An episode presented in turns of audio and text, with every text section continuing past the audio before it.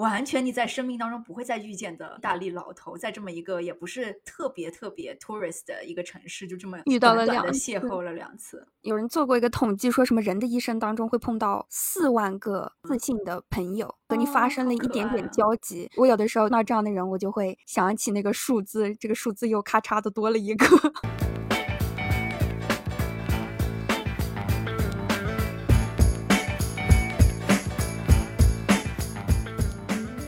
Hello，大家好，这里是 B B 幺幺二幺，我是小乖。我是冉七，我们这一期呢将会跟大家用一期节目来梳理一下我们两个分别在欧洲度过了一个月种种的经历。冉七在圣诞节十二月份的时候去了欧洲啊、然后我在一月份的时候去了西班牙和葡萄牙，我们两个都还没有时间互相 update 一下我们旅游的一些趣事，互相都还不知道对方的旅程怎么样。欧洲一个月的话，还是能体验到很多不太一样的地方。嗯你是去了几个国家？总共？我就去了两个，在西班牙待了三周，然后在葡萄牙待了一周。你比较喜欢哪个城市？呃，城市的话，西班牙我都蛮喜欢的。我在西班牙去了五个城市，然后我觉得其实我都蛮喜欢。三个，比如说像什么巴塞罗那、Sevilla，就是这些稍微大一点的城市，我觉得就更喜欢。所以你去了巴塞罗那，然后马德呃里，马德里、有 Valencia 啊、还有 Sevilla，还有 Granada，就是五个地方。嗯，所以你去了还是蛮多的。你在西班牙是从一月份一直待到了一月的后半段，是吧？对，就是待了一月份四周。然后你是去了，也是去了四周，对吧？只是在不同的国家。我总共总共去了二十六天，然后我们是从呃第一站是到的罗马，然后从罗马到了啊、呃佛罗伦萨，然后又从佛罗伦萨到了米兰，然后从米兰又其实我一开始在意大利全都是全程是坐火车嘛，然后是从米兰到呃慕尼黑的时候是坐了一趟飞机，然后从慕哦尼黑啊、呃又到了维也纳，然后又到了捷克布拉格，然后又从布拉格到了柏林。然后从柏林到了 Frankfurt，然后从 Frankfurt 又飞回了纽约。哦，那你去了很多地方，我真的去了很多很多国家地。方，哦，而。且 说一个非常好玩的事情，就是你从 你从德国，因为德国就是因为你从欧洲，我觉得坐火车的时候，你能看见就是周围的那个呃地形会发生。很不一样的，就是窗外的它的农村会长得很不一样，就是意大利的农村就会很像，我觉得很像那个《Call Me by Your Name》那种感觉，哦，就很有风情，就很有风情。艳阳下，它就很有风情，而且它每一家的小院子都会种橘子树和柠檬树，而且是嗯，每一家都有，你会觉得就是很标志的一个一个特色。然后嗯到逐渐然后往德国走的话，就非常的干净，非哦常的干净，而且非常的整意大利不太干洁。净吗？意大利的感觉就是很像，就是很有一些很杂乱，很有人情味。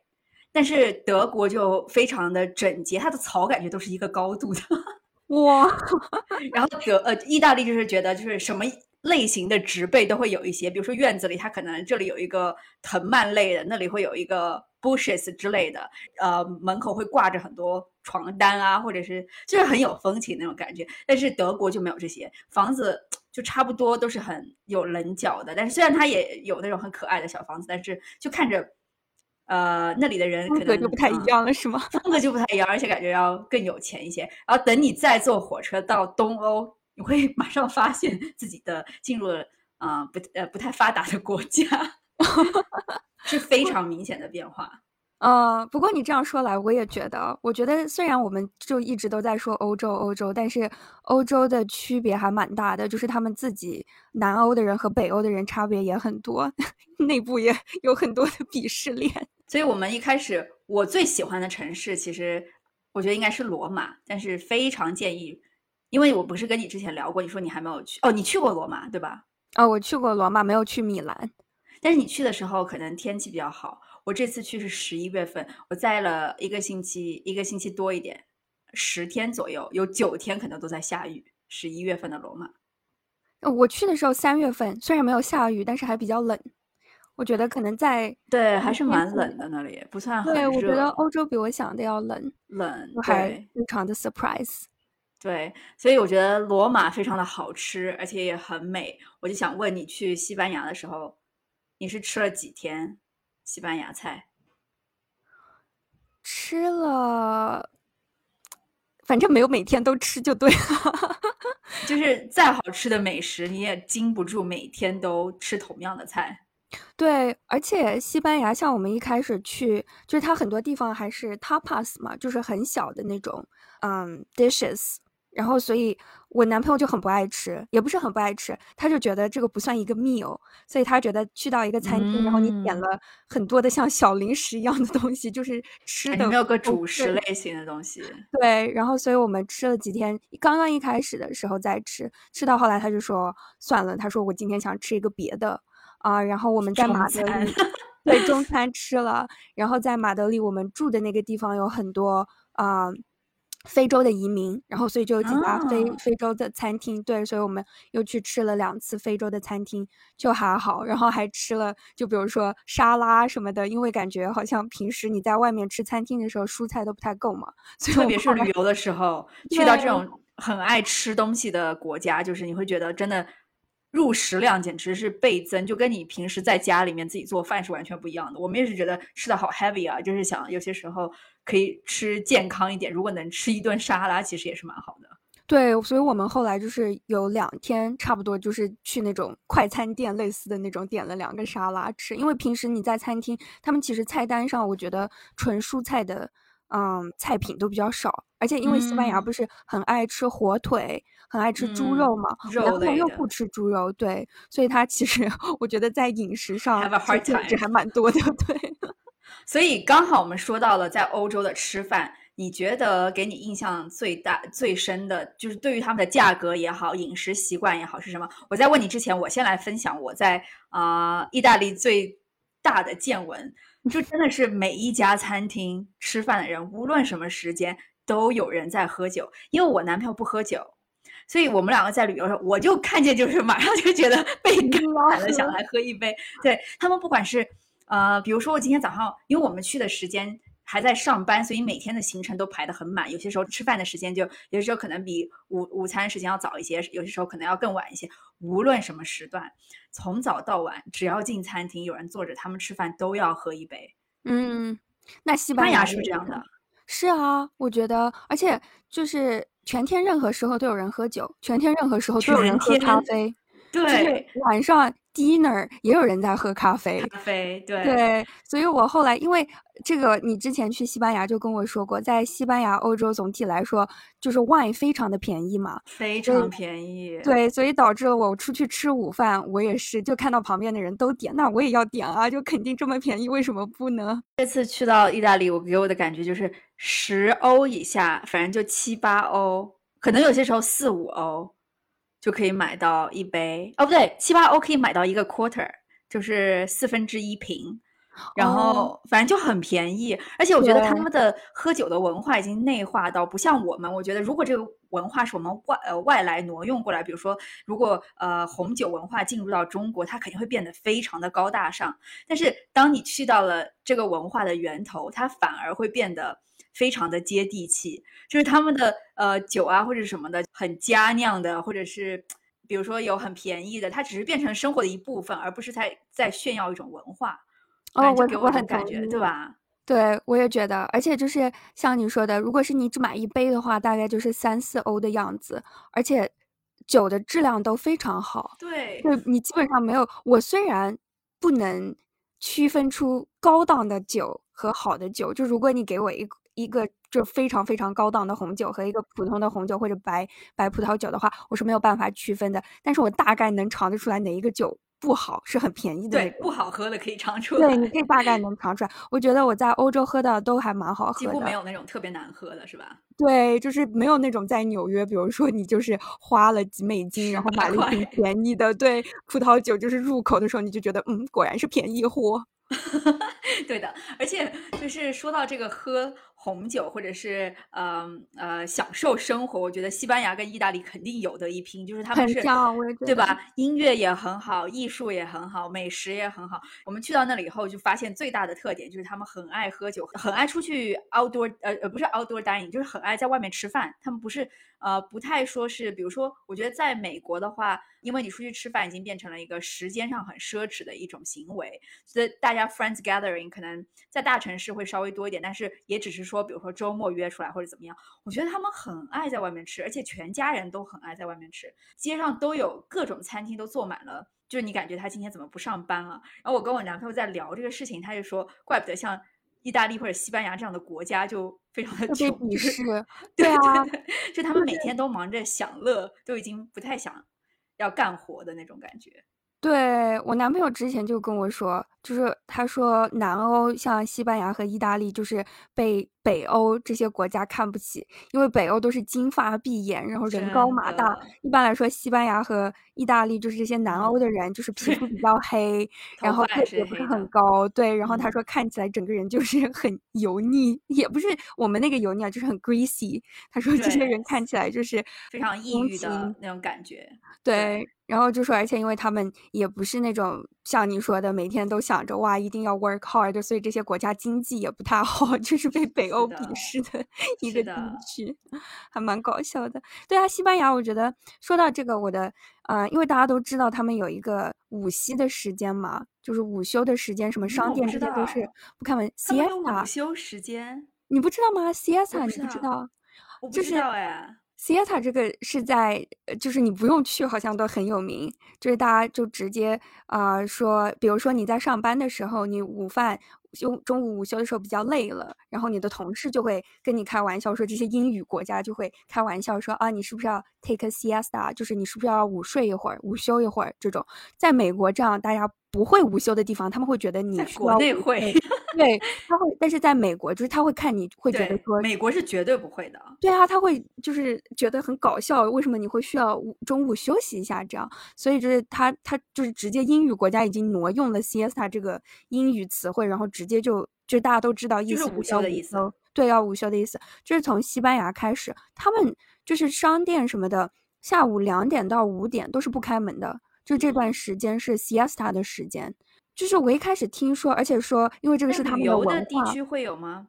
比如说呃，旅游的，嗯，对对对，就那商场啊，或者是就是旅游中心的那些古镇啊，或者什么，我都不知道 怎么说。对，就是比如说像商场或者是非常大的，嗯，shopping mall 就商场吧，商场是会开门的，但是很多。其他的店都是不开的，小店肯定是不开的。然后摆着钱都不赚的。对啊，然后所以去西班牙之前，我们就看了一些 YouTube 的 video 嘛，就介绍西班牙各种的。然后我们就看到一个有关这种文化差异的，然后就说你去西班牙，siesta 是他们的 culture，是他们的一种文化，就是你不能。嘲笑不 respect 他的，对，不能说哇，怎么他们有钱都不赚啊，或者是哦，怎么这么懒？这样就说在西班牙人面前 不要提到这个 siesta。但是我跟我男朋友去的时候，真的就是也不能说 culture shock 吧，就是我觉得非常的不方便。就是你下午，因为对于我来说，早上黄金时段，黄金时间对。如果你早上，比如说去一个什么博物馆，去一个旅游景点，下午其实这个时间就很容易。应该是正在说，如果你早上安排时间比较满，这个时候是你吃午饭的时候。对，或者就是你吃完午饭，对你上午的活动结束了，你吃完午饭了之后，下午的时候你就应该。在城里面活动啊，就是在各种街上走道，但是你就会发现很多店都不开门，就很黄金的一个时间。结果，反正对于我来说，这个是一个比较大的。那我有个问题，那他们的早晨是会开始的很早吗？就因为如果早上还开始的不早的话，那他们的一天其实很短。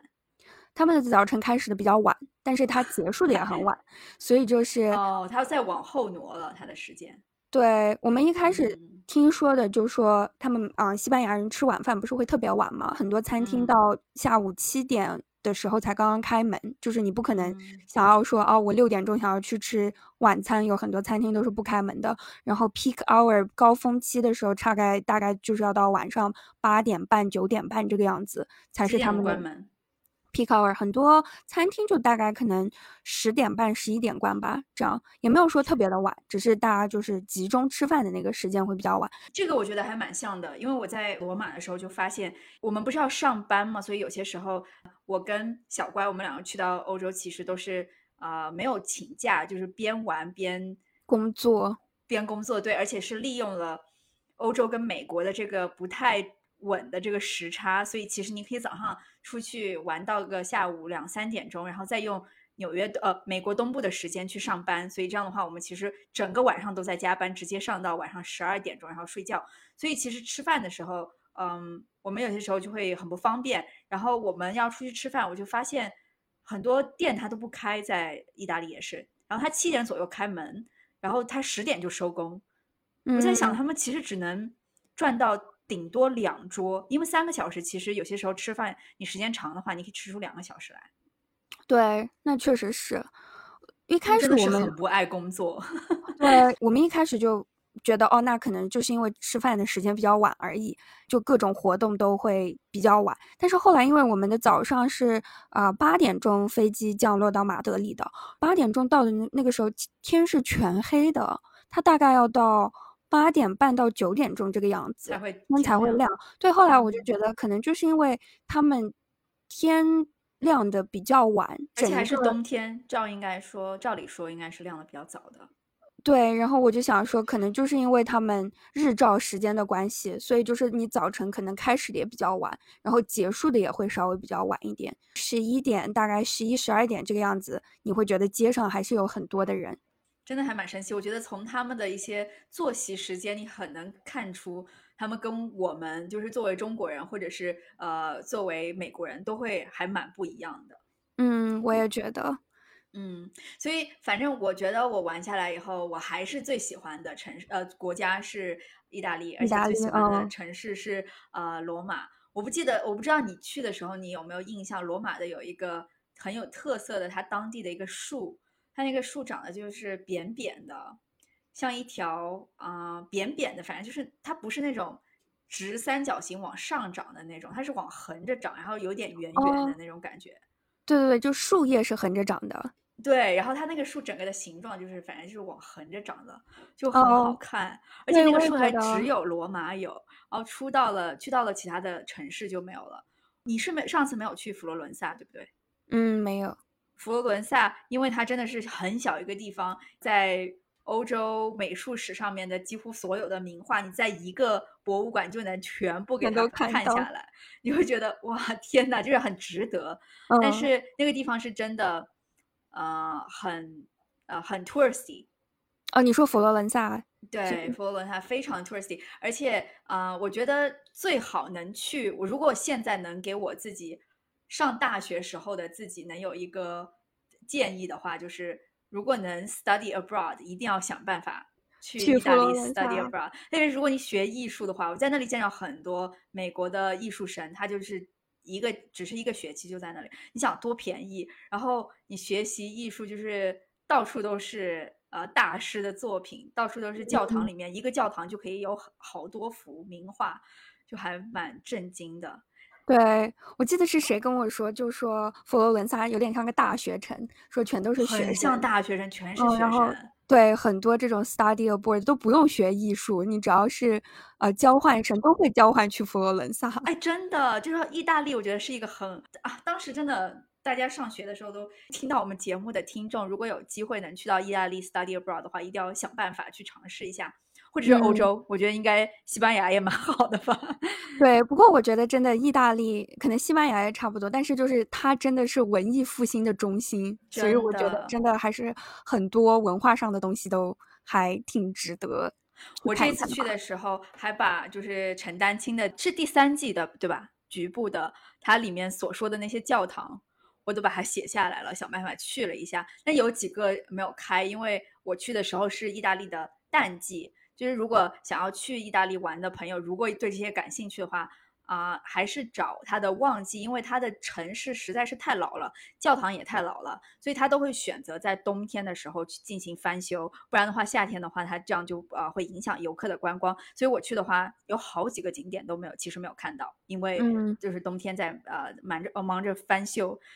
但我你记不记得你去意大利的时候，它的教堂现在它。会有一种啊投币的一种 service，就它因为它的名画实在是太多了，但是教堂又没有一些收入，他就把教堂的灯光全部都给它关掉，然后只有中间礼拜堂的那个中间的大堂那里会有灯光。如果你要看那些名有名的壁画，那你就要用投币两欧，两欧，两欧，呃，最最少起价两欧，然后可以有两分钟，它会亮灯。哇，那可以组一个 group，组十个人，大家一起，你出这两欧，我出这两欧。其实你都不用组组团，因为如果你去到那里有名画的话，就是身边全都是人，你根本就不用投币，就总有人会投币，然后大家就开 始忙着拍照，还蛮神奇的。哦，那我在西班牙没有看到。意大利真的是太老了，我住在佛罗伦萨的那家 Airbnb，整个给我的感觉都会有一种。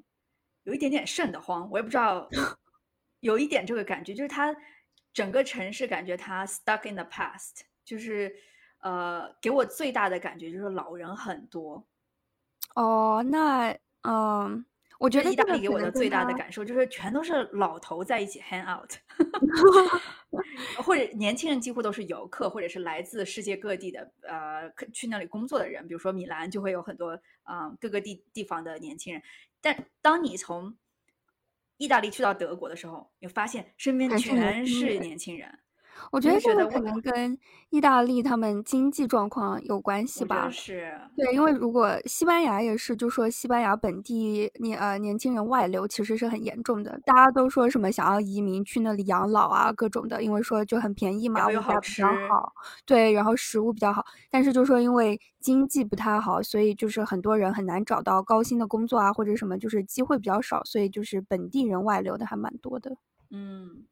想到这个，我突然又想到问你一个问题：你在西呃西班牙的时候，你是使用什么样的交通工具比较多？啊，西班牙我们就基本上都是坐地铁吧，坐地铁和公交。你你在欧洲坐地铁或者坐公交的时候，你有没有买过车票？买过，因为它的那个门就是是两片那种嗯塑料的门，塑料门，对，要夹，所以是要要呃取票才进得去的。对，就是你要逼一下。然后你才能进，而且因为那个那个门大概有这么高吧，所以就是基本上你也不太可能说跨过去这种，还蛮神奇。所以我最大的啊感受是，首先我去到意大利的时候，我不知道怎么样买票，因为我在意大利坐呃嗯公交坐的比较多，但是他那个公交的话，就是上去以后，他要有一个刷卡的一个东西，我不知道那个票在哪里买。其实应该是有你用那个呃，就是你的带芯片的呃 credit card，你是可以刷卡的。只是我看见坐。公交人几乎没有人买票，所以我在意大利的公交从来没有投过币或者是出过钱。虽然这样说也不太好，但是他然后我们到了德国以后，就发现德国更是你如果是坐地铁的话，它完全没有门。我听过说什么德国，如果你逃票被抓到的话，是要扣对说其实是很惨的。对，但是就说它其实是没有门的，就是你其实是可以不买票，但是如果你被抓到的话，完全可以不买票。背后的思想是，呃呃，因为出于就是社会福利还是很好，他不想要用这个东西，实在是困住你。实在比如说今天晚上钱包丢了，或者是你真的是实在没有钱的话，他是这个东西是应该是呃给公呃就是市民的一项。service，它是其实是需要这个东西，你还是可以。这个想起来蛮共产主义的，我觉得是。但是他就把这个你你作为你是合法公民的 duty，你是应该出钱的。但是作为他的义务，他是应该 provide service 给你。Anyway，所以他他的那个买票的机制是在德国的话，就是有一个检票机，然后买了以后你是有一张票，但这张票你可以一直捏在手上。如果你不 validate，你不把它那个打票。打那个戳孔的话，这张票你是其实是可以一直用的。哦，我们就因为去到那里一开始也不知道怎么用，后面是在想啊，今天感觉不会被逮住，所以就不打票。跟纽约还是蛮不一样的，因为纽约的话你必须要买票，而且逃票人也都很多。嗯，对，纽约基本上就是我觉得就是看警察吧，就如果警察会。要抓你的话，这个是 only way，其实不是对，都不是地铁检票的人来抓你，都是直接抓，就是警察把你抓到牢里了。真的？那你在西班牙还做了什么？还做了什么？做了一个游客该做的事。我本来是想要问你，因为你之前跟我讲过，就是我觉得冉七给我讲了一个非常好笑的事情。他去米兰的时候，他就问我说要不要买一个大牌包。他说因为啊，欧洲 退税就很便宜，定价也比美国便宜。然后他后来自己买了一个名牌包，去到了德国之后就跟我说啊，如果我到了德国，我就不会买了。快跟我说一说这个故事。我真的现在都在想，如果我第一站去到的是德国，我一定不会买。就是首先我占小便宜的心态，它的价格真的比美国一个包可以退下税来，可能就是如果你一个包差不多是啊两千多美金，你可能退下来就是两千四美金左右的话，包在。啊，意大利可以再退个两三百块，然后这个包在纽呃美国卖就是差不多三千块，所以其实你可以一个包可以省下一千美金左右，就你这一趟的飞机票你就可以全程 cover。我就觉得意大利的整个风情，它就非常的 old school，它但是它不是那种老前锋的 old school，但是他们非常爱打，奢华风是吧？就奢华风，真的就是跟他们的建筑跟他们的艺术也好，就是都很像，就是很。哎呀，就是他们就很爱，就是穿的也都很好，而且 真的都很爱打扮。但我们去到德国以后，特别是柏林，我的天呐，才一下来你就觉得整个感觉跟布鲁克林很像。嗯，就是除了布鲁克林的话，可能就是还有黑人文化嘛，就除了这些，但是它就是非常的破败，而且我们才 真的就很破败。柏林给我的感觉就是灰，就是灰调很重，然后大家很爱穿那种。黑色吗？黑色系、帆布，嗯呃，防水，就这几个是关键词。对，然对对对对对，就是那种。然后爱背双肩包，爱骑单车，嗯，爱就是那种欧洲人的那种双肩包，就爱 utility 的那种风格，就非常的实用主义，very 就是非常的 practical。嗯，还有什么词我能想到？但是你跟我讲的时候，我就觉得。你的心情我真的非常的能理解，虽然我还没有去过柏林，但是你讲完之后我就已经懂了，就整个整个 get 住好吗？而且就是觉得就是一个帆布包就是在柏林就是最搭的，柏林可能就不是那种，如果它比如说你的包上有金属硬件，在意大利就是非常 shiny 的那种金属硬件，但是如果在柏林就是。做旧的，就是那种感觉，就是被磨旧的，是真的 旧，是 真的旧。对，所以我去到柏林以后，我就觉得哇，天哪，我的帆布包在哪里？快给我拿出来！而且我去，而且最好笑的，我这这个都都还没有告诉你。我去到意大利的时候，我带了，嗯，在 Coach 的一个呃员工打折的时候一个包包，然后那个包包我还觉得啊，好开心啊，带着这个包包去，然后拿出来背。第一天玩自己很 low 是吗？在意大利为了一个 coach，真的，你是美国中西部农村来的吧？真的，就别人在路边的小店卖的手工作坊的包，都会觉得比你的那个要好，笑死了。这是一个非常大的文化冲击。不，你跟我说完这个，我就觉得我去西班牙还有葡萄牙，葡萄牙的经济就更差了，就不用说，嗯，更便宜。感觉对，就是他们的啊，整个总体的。人群就是公民，各种的，就是大家看起来肯定就还比起西班牙和意大利还要更差，对。但是啊，我有一个感觉，就是去意大利的时候，我也觉得就爱打扮的人很多，而且特别很多上了年纪的人真的是就是各种呃 ful makeup，就是都是带全妆，老奶奶都是各种金耳环，然后红指甲，对对对，然后他们就好多老年人都不穿牛仔裤的，穿的全部都是就是正式的裤子。然后我在西班牙的时候，我有一个感觉，虽然他们没有打扮的，就是可能有意大利，因为意大利毕竟 fashion 时嘛，对对，感觉西班牙虽然没有这么的，嗯，dress up，但是啊，我很喜欢一点，就是感觉你不是很能区别出，就是很有钱的人或者是普通的人，就大家看起来都差不太多。然后他们大家看起来都差不太多，是都差不太多的。中等还是都看起来很有钱，因为我想说的是，意大利可能都也都差不多，但是每个人打扮起来都像自己很有钱。我觉得西班牙给我的感觉是每个人都中等，就是对我我没有看到特别多，嗯，就是像大牌名牌的那些，可能因为我也没有去到一个就是特别富人区呃聚集的地方，但是我就觉得我们在的很长一段时间里面，我就觉得大家看起来其实，嗯，怎么说呢，都比较，嗯。都是穿着很得体，对，因为美国人不是穿的都特别随便嘛，然后很多人其实穿的都是运动装，很邋遢。我就觉得欧洲确实整体上来说，大家穿的都蛮得体的。然后，但是就是每个人看起来就都差不多，你你不太能觉得说，好像这个人应该是一个有钱的人，那个人可能不太有钱的样子。我觉得我还蛮喜欢这一点，就是大家看起来都还比较得体吧。那 你去到那个呃呃 Portugal 呢？葡萄牙的整个感觉是什么？葡萄牙整个感觉就是比西班牙穷了很多，然后整个眼城眼睛，能看出来的贫穷。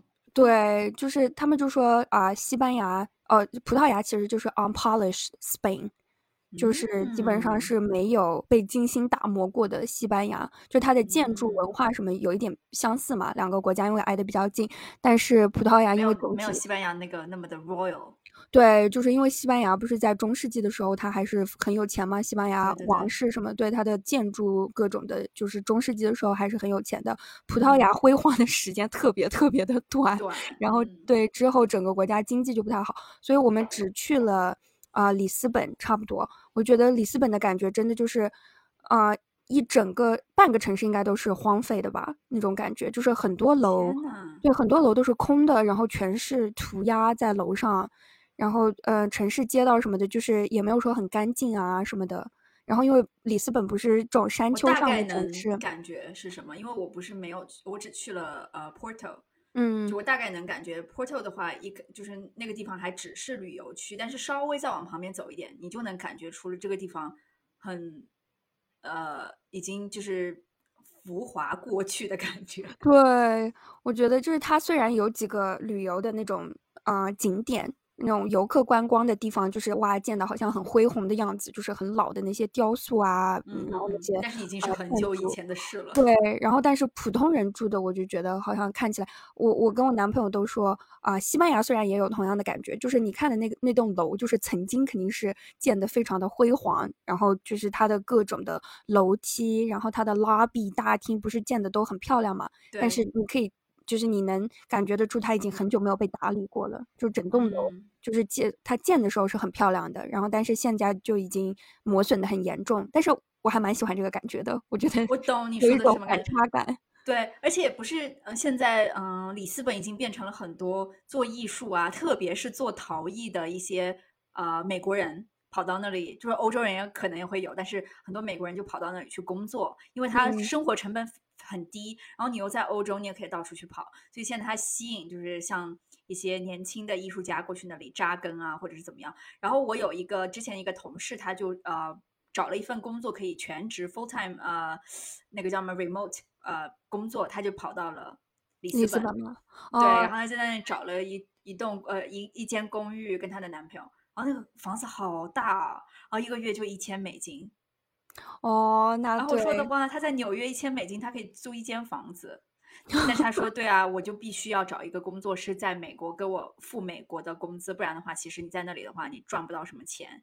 嗯，然后他去到那里以后，我就看到他发了一个 meme 在网上，他说所有在美呃呃所有陶艺的艺术家，西方的陶艺的艺术家都在里斯本。我就我就突然脑海里面我说，难道里斯本就是欧洲的景德镇吗？他可能就有点这个感觉。太搞笑了。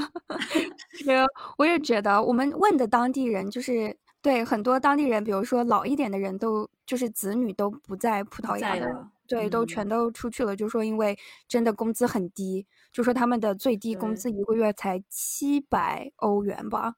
说这个是他们的最低工资线，对，在在葡萄牙，在里斯本，然后就说，所以你根本没有办法买得起房子，因为现在不是啊、呃很多资金都流入呃葡萄牙，特别前几年嘛，就是投资的人各种的，就说葡萄牙一整个里斯本的市中心就全都是 Airbnb 嘛，就全都是国外的资本进去，然后买了，对，嗯然后其实是用来给旅游的，但是本地人就全部都被挤出去了，所以现在政府才。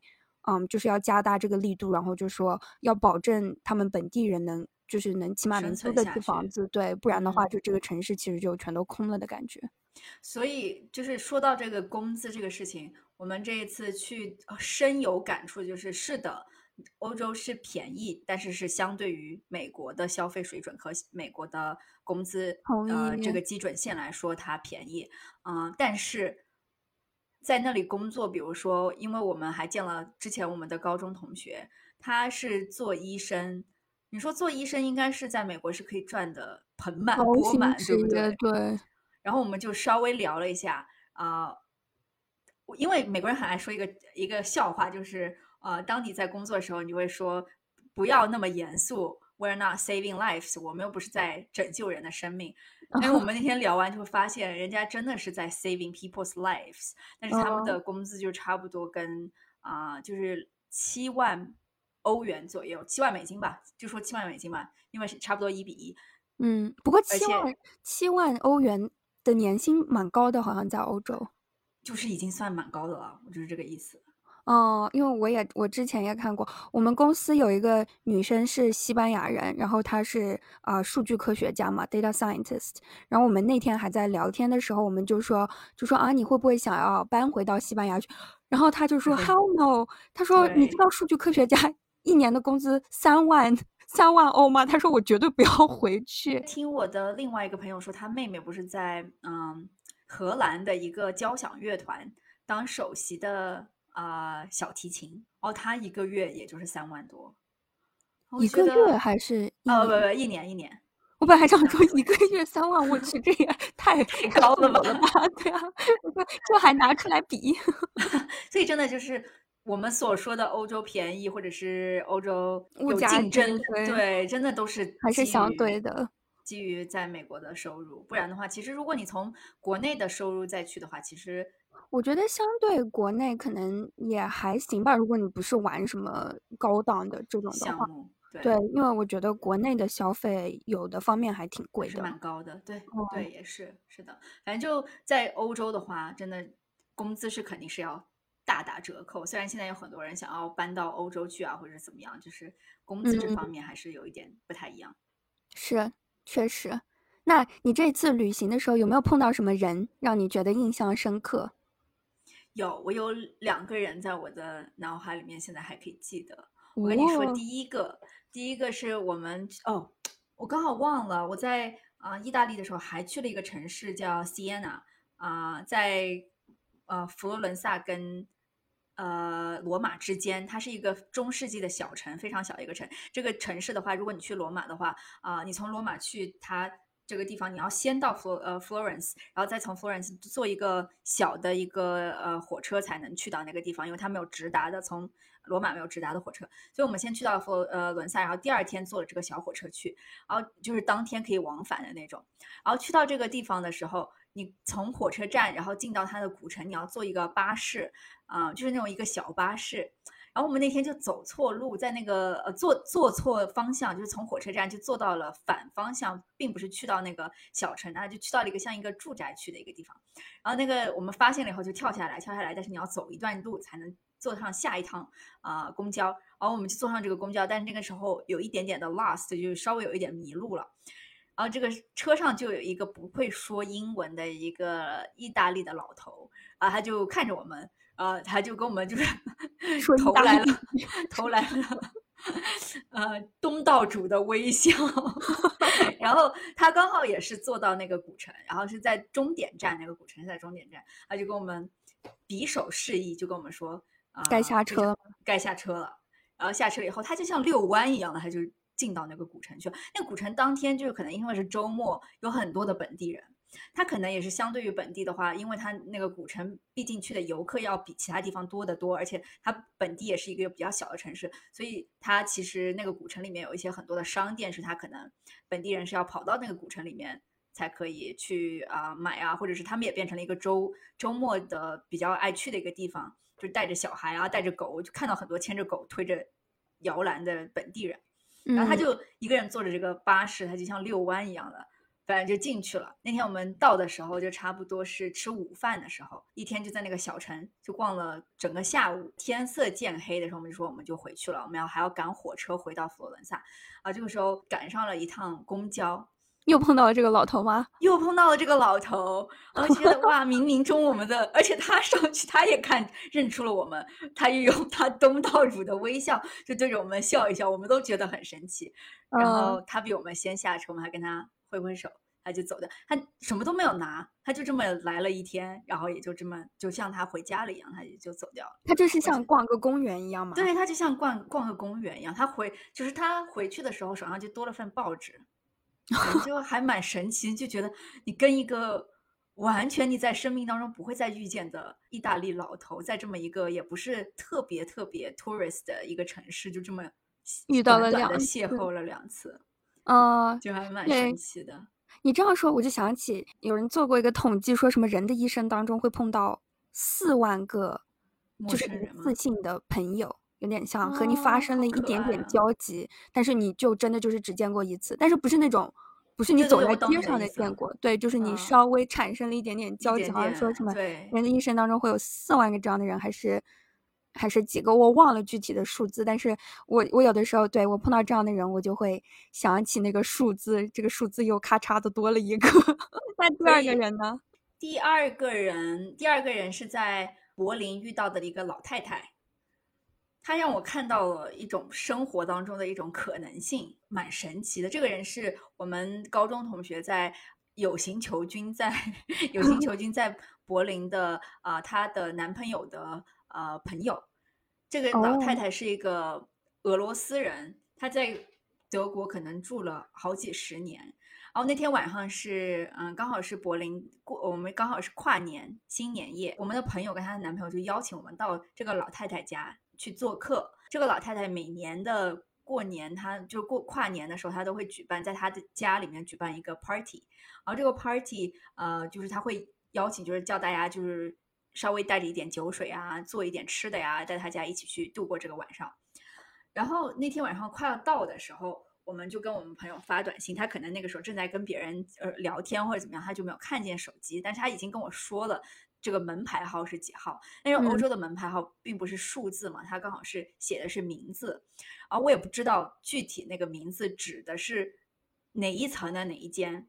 然后我就他也没有回信息，我们就这样顺着这个噪音就找了上去嘛。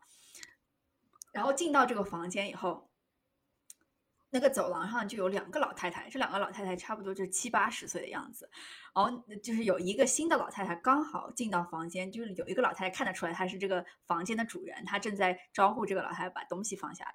然后哦我们进去了以后就说，到底有没有来对地方啊？因为我也 不知道是不是这里。然后嗯他就看见我们进来了以后，他就给我们一个热情的拥抱，然后对着我们的脸上呃左亲一下右亲一下，然后叫我们把东西放在如果有带酒水放在这边，然后吃的放在那边。知道他认识你们吗？他不认识我们，我也不知道他是谁。我心里面想，万一去错地方了怎么办？啊，他的房子还蛮大的，而且还里面有很多人。然后呃，他是有几个房间，然后就是门都互相开着，是可以互相走通的那种。然后我就还是没有看见我朋友。然后我们就在那里找找找，然后也有点尴尬，然后就站在那也不知道怎么办。然后房子里面有很多就是各个年龄段的人都有。然后面好不容易就是呃，我们的朋友就看见说啊，不好意思，我刚刚正在聊天，没有看见。然后终于我们找到，就知道了，我们首先没有来错地方啊、但是当下就是他整个人的状态和他的那种那他的那种松弛感，而且就是他的整个这个 party 的这种感觉，就是非常的吸引人。他这个 party 就是有从二十岁可能到个七十岁，可能有八十岁，我不太确定。这个年龄段跨度这么大的人同在一个公寓里面跨年，而且大概有多少人啊？大概我觉得有个二十多、三十个人左右，哦，来自世界各地五湖四海。这也是我对德国最大的印象，就是非常的国际化。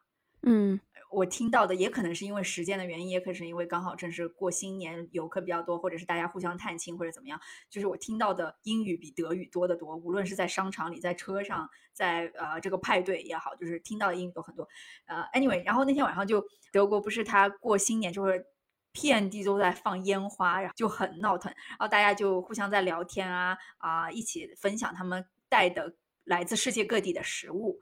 然后虽然就是也有，就是说年轻人比较爱跟年轻人在一起讲话，年纪大的人会在一起讲话，但是中间也会偶尔会有一些 conversation，就是比如说这个人过来拿吃的啊，或者什么，就对，大大家就互相聊天。寒暄，对吧？我们的这个朋友不是，嗯、他是男生，然后他的他跟他的男朋友也会有很多的，她男朋友会有很多的同事在现场，他也就非常自然的跟这些人介绍说，这是我的男朋友。就她的男朋友，无论是哪个年龄段的人，就是大家都非常的自然，而且非常的融洽，完全没有一个异样的眼光，或者是完全没有觉得这个事情很新奇，他就已经内化到接受到一种程度，就是觉得你会觉得非常的美好，你觉得整个、啊。整个整个地方就很美好，你就非常的被感染，而且你能感觉就是很很多年龄段的人都有，就非常的开开放，我就能懂为什么小红书上会说，啊，柏林是一个非常自由的地方，因为我们本来啊也工作和生活在纽约，就觉得美国已经是非常自由的国度了，但我说不来那个感觉，就是你还是得自己去感受，就是德国的那种自由和它的包容度，不是政治正确，也不是任何的口号，不是任何的功利，就是它已经变成它的。一种生活的一种部分。然后那天晚上结束了以后，我第二天就问我的男朋友，我说：“你能想象在美国？”我说：“你能想象？因为我们我们作为中国人觉得美国很开放嘛，对吧？”我说：“你能想象你在呃美国会有一个这样的 party，从二十岁到七十岁的人，大家互相相处那么融洽，一起在一起度过一个 party 吗？”他说：“不太可能，因为美国人还是比较觉得年轻人很酷，他不想跟。”年纪大的人一起玩，然后我说你能想象有那么多长辈，他在听到说一个男生带他的男朋友一起来啊 party 的话，他们会完全不介意吗？完全没有 judgment 吗？他说我没有办法那么肯定的，那么 confident 的觉得，所以啊，我就觉得真的好美好。而且这个老太太第二天听我们的朋友说，她说她是一个俄罗斯人，然后她来到德国已经很多年了，然后她不想，她拒绝学习德语。我觉得哇，这个国家真的好神奇啊！就是它的能那么的包容。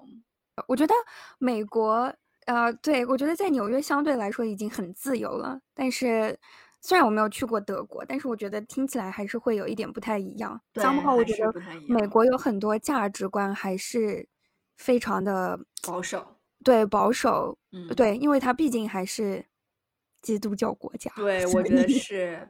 我觉得是，而且说，呃，欧洲的国家啊，即使它的右派最右，也比美国的左派要左。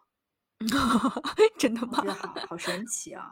啊，你这样一说，我也觉得这个听起来真的是非常令人神往的。对，怪不得他们的派对会那么的好。对，所以他们的派对就是，如果你穿着的不够大胆，就不会让你进。就是都已经那么自由，你还给我保守着来，还给我保守，真的是。是的，那你呢？你有没有什么让你觉得特别、特别神往的、特别留念的？留念的，或者是有印象的？对，我们碰到了一个呃荷兰的老头，我们在西班牙的时候，我觉得还蛮神奇的。就是虽然没有什么。特别嗯特别的事情，但是我有的时候就像你说的，就你碰到了一些人，你就会比较好奇一个素未谋面的陌生人的生活经历。对对。对，我们在西班牙的有一个小城叫 Granada，很像丽江。我们讨论过，这个也是一个小古城。整个古镇上面就那么几家酒吧，然后大家就是所有的本地的人和很多的游客，就是你去来去去就这么几家酒吧可以坐下来喝点酒什么的。我和我男朋友就在其中一家酒吧，嗯，就在点了两杯酒在喝。他就我男朋友就和 bartender 开始聊天，然后 bartender 就。呃，英文不太好嘛，他就不太能明白我男朋友问了一个什么问题，他就转过身问了一下。那当时那家酒吧只有我们三个人，我和我男朋友和一个老头，老头，对，一个非常老的老头。一开始那个老头进到这家酒吧的时候，我们就注意到他了嘛，因为整个酒吧都很空。然后那个老头进来，就是感觉他穿着也很得体，然后整个头发已经全白了，可能应该大概。我想象当中他就是个白发老头，我也不知道为什么。对，走路颤颤巍巍的，然后进来了之后就是，嗯，脸上也没有什么笑容，然后就一个人就呆坐着，然后点了一杯酒，然后就开始喝他的酒，也不和别人说话，也没有什么啊交集的那种。那个 bartender 就看了一下这个老头，这个老头就用西班牙语解释了一下，我们就知道这个老头其实是说英文的了嘛。然后后来我男朋友就，啊，就跟这个老头说了，他就很爱搭话，他就跟那个老头说了一下什么东西，我忘了他说了一句什么话了。这个老头就 拿着他的酒，就颤颤巍巍的走到我们这一桌，然后就开始和我们聊天，然后就说啊，你们是哪里来的呀？各种的。后来他就说他是一个荷兰人，在。他说他在他住在西的西班牙吗？对他现在住在西班牙，但是他讲的那个他他说他在哥伦比亚住了十五年还是十年，然后结果后来他说，嗯，他因为一些什么事情，然后就被哥伦比亚遣返了，就遣返到了遣返了荷兰。他是做了什么？他好，我忘了他有没有说他还他被西呃他在哥伦比亚的时候就被抓了，然后反正我不知道他有没有坐过 哥伦比亚的牢，但是他说他后来就被遣返到了荷兰，后来他就啊来到了西班牙，嗯，他现在没有他的护照，然后而且他五年之内不能返回。啊，哥伦比亚还是什么？对，然后他没有他的护照啊，各种的，就是他整一个讲的。我和我男朋友心里面就在想，你在哥伦比亚，你一个荷兰人在哥伦比亚住了被捕，对，然后就被逮捕，然后各种什么被遣返，然后护照被没收。我们想的就是，我们两个就说他该不会是一个毒枭吧？然后反正很搞笑。我记得他刚刚开始的时候跟我们说他的名字，他好像说了一次他的名字。后来就是我们聊天聊到呃，我们在第一家酒吧喝完了那一杯酒的时候，他就说：“他说这家酒吧要关门了。”他说：“我知道旁边还有一家。”他说：“你们要去吗？”然后我们就说：“那就去呗。”他就带我们去了旁边一个酒吧，然后就所有的 酒吧的 bartender 都认识他。他一进去，然后他就说：“啊，我要我的 gin and tonic。”然后人家就就知道他要的是哪一种。对。然后感觉就是因为那个镇上本来也很小，所以我觉得就是如果你是常住的人口，应该大家都认识他。后来我们就又想问他说你叫什么名字，因为不太记得嘛。第一次有的时候大家说一个我的名字叫什么，你很有可能是当下就忘了。他就再也不肯告诉我们他的名字，他就说你们叫我什么都可以。然后反正其实到现在你也不记得他叫什么了。对，我们就不记得他叫什么名字了啊。然后他手上有两个纹身，就是他左手呃手腕有一个，右手手腕。有一个，然后一开始我们就说啊，你这个纹身是什么？然后他就说是我两个儿子的名字。他说我有两个孩子，一个就是左边纹了一个，右边纹了一个。然后我就跟我男朋友说，我说我们就谷歌这两个名字，查这两个名字的爹是谁。我说我说我们该不会一查就是什么国际著名的 对通缉犯？反正就还蛮搞笑的。我觉得他整个人就是。